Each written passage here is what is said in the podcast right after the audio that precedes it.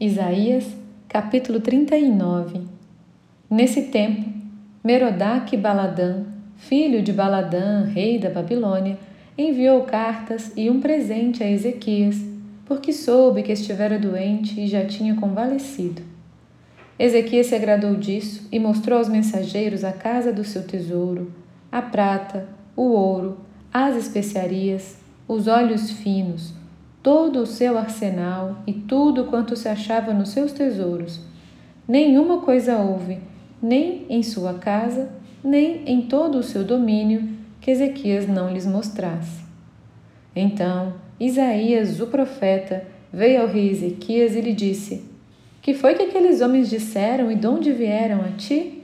Respondeu Ezequias: De uma terra longínqua vieram a mim, da Babilônia.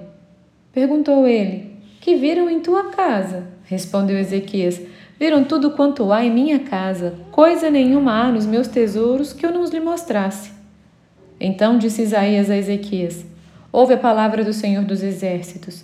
Eis que virão dias em que tudo quanto houver em tua casa, com o que te entesouraram teus pais até o dia de hoje, será levado para a Babilônia. Não ficará coisa alguma, disse o Senhor. Dos teus próprios filhos que tu gerares, tomarão para que sejam eunucos no palácio do rei da Babilônia. Então disse Ezequias a Isaías: Boa é a palavra do Senhor que disseste, pois pensava: haverá paz e segurança em meus dias.